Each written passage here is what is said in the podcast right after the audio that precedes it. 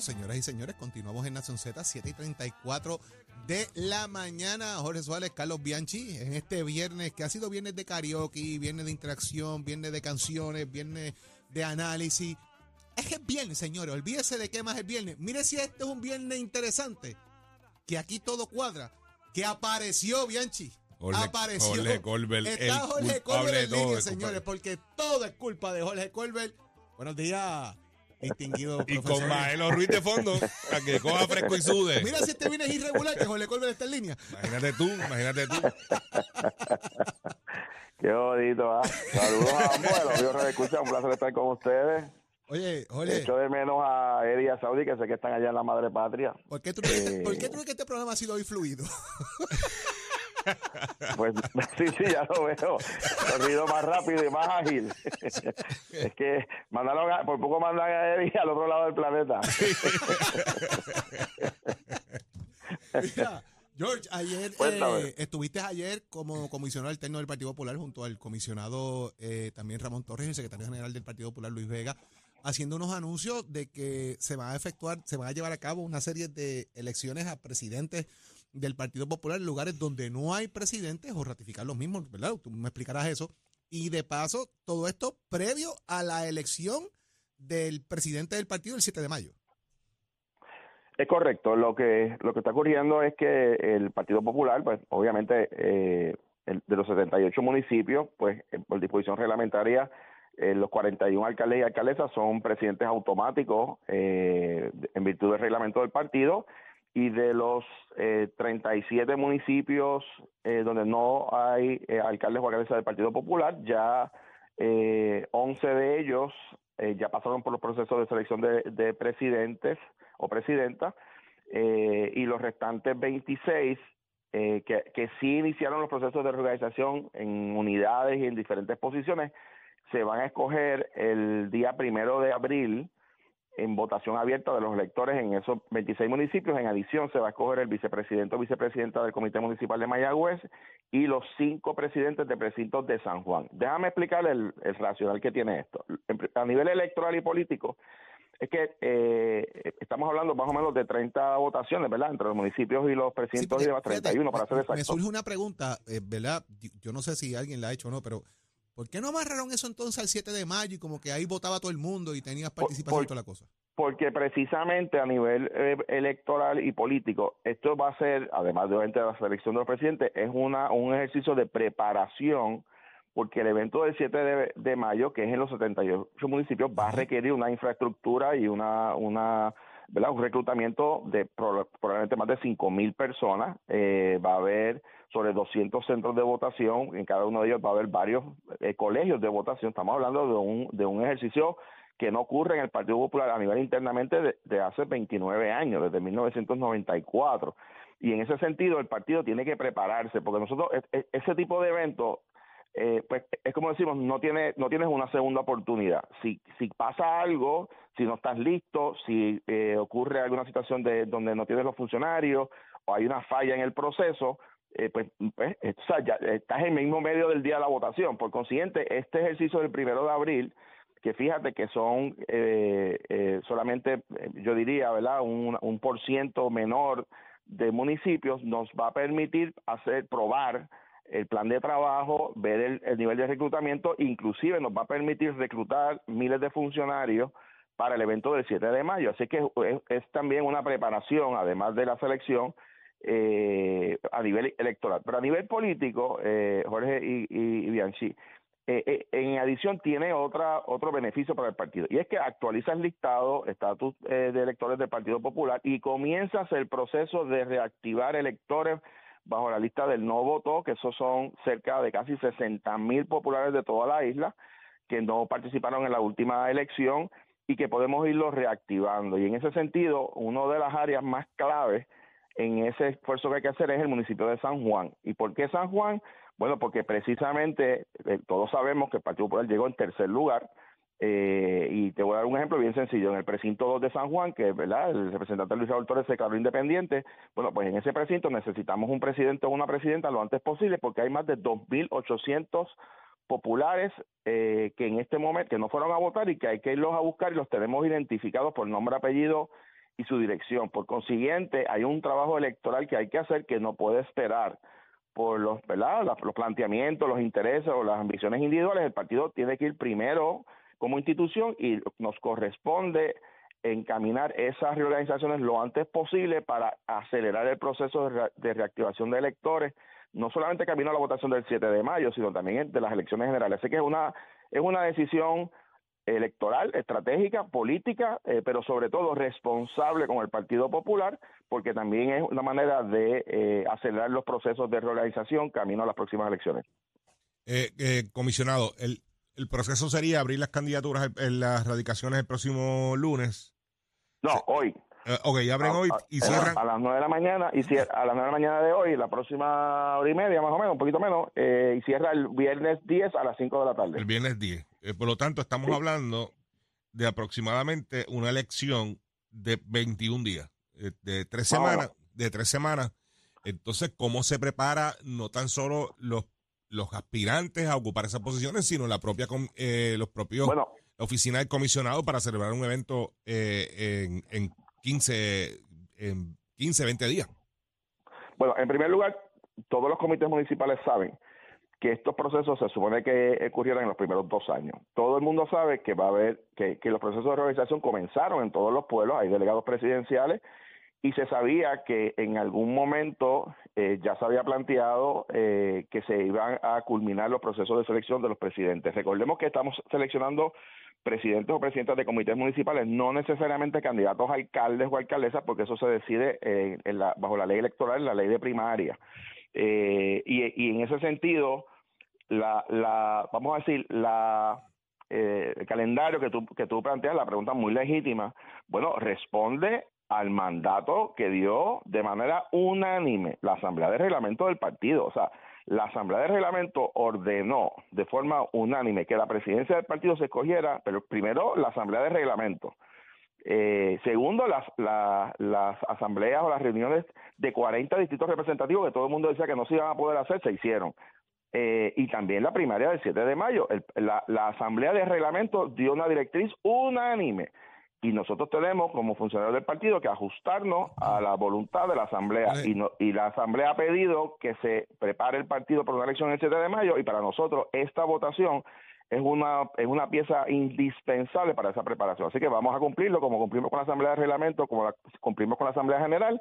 Ahora esta votación intermedia por llamarlo de esa manera y luego obviamente el 7 de mayo. Jorge eh, rapidito antes de irnos tu comentario ante la el espera de casa llena en el Coliseo Roberto Clemente. Carmelo Río dijo aquí que esperan más de 8 mil delegados el domingo allá en, en el Clemente, muy diferente al Partido Popular, que usaron una canchita bajo techo en un barrio allí que es diferente de llegar. Palabras de Carmelo Río.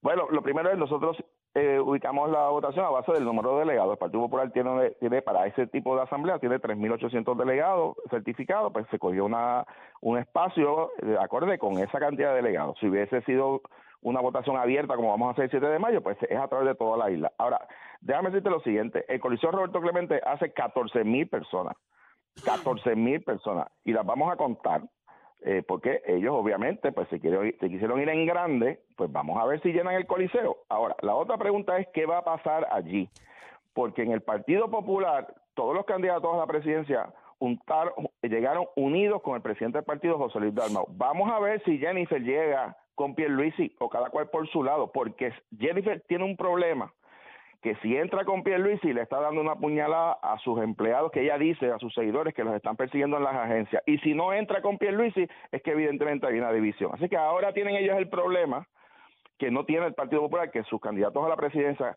están unidos con el presidente del Partido Popular y el liderato, y lo demostraron contundentemente. Vamos a ver el domingo si ahí realmente hay unidad o si lo que hay es una guerra silente entre los candidatos a la gobernación. ¿Tú sabes a qué yo voy a estar pendiente? A la entrada de Leo Díaz después de esos números de esa encuesta, cuando Leo haga esa entrada en ese coliseo eh, esos seguidores allí pidiendo su, su candidatura. Anticipo, anticipo que va a ser contundente e impresionante la gloria. Acuérdate que somos Team 1%. Gracias, George, por estar con nosotros acá en Nación 7 en la mañana de hoy. Un abrazo. Óigame, mis amigos, hace unos minutos tuvimos acá a Javier Martínez, que es uno de los portavoces de los empleados de la rama judicial, y tenemos en línea telefónica en este momento al presidente de la Asociación Puertorriqueña de la Judicatura, el juez Carlos Salgado. Juez, buenos días. Juez, buenos días, saludos. Buenos días, ¿cómo estamos?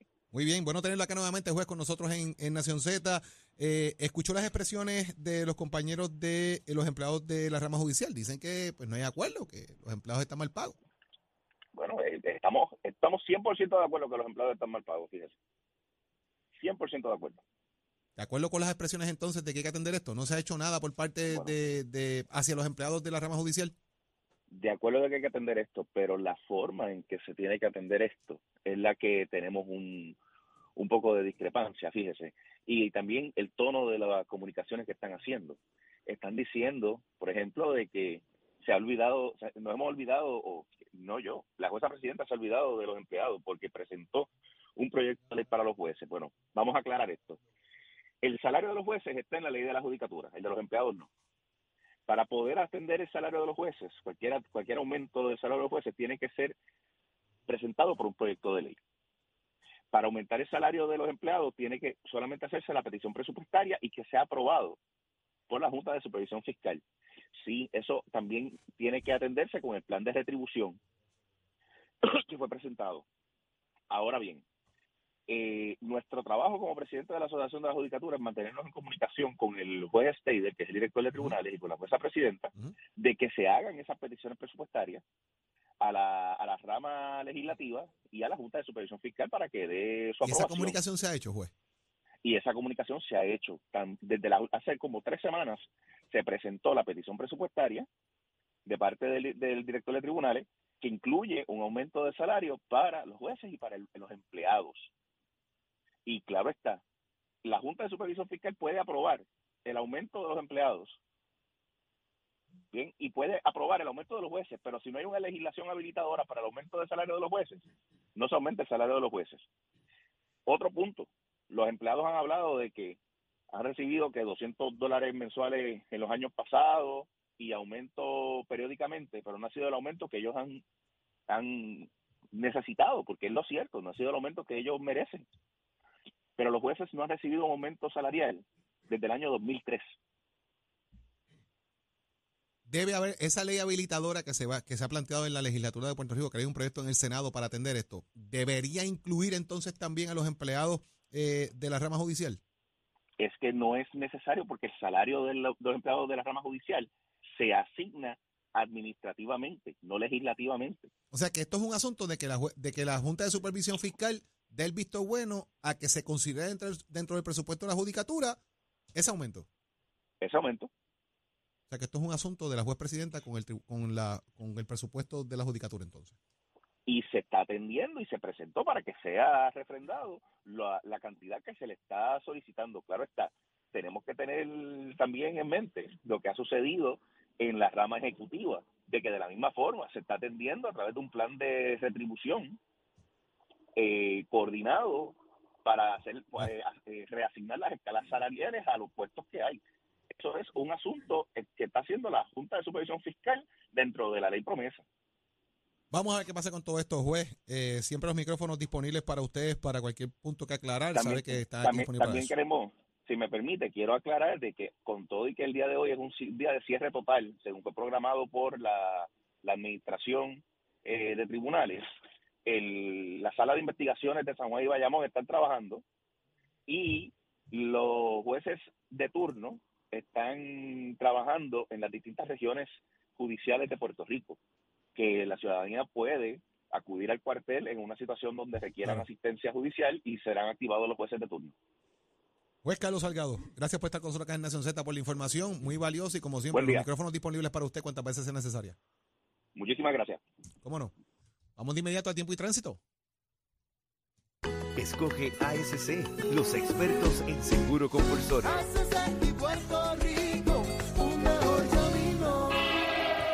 Puerto Rico, soy Manuel Pacheco Rivera con información sobre el tránsito. A esta hora de la mañana continúa el tapón en la mayoría de las vías principales de la zona metropolitana, como es el caso de la autopista José de Diego entre Vegalta y Dorado y desde Toa Baja hasta el área de Torrey en la salida hacia el Expreso Las Américas.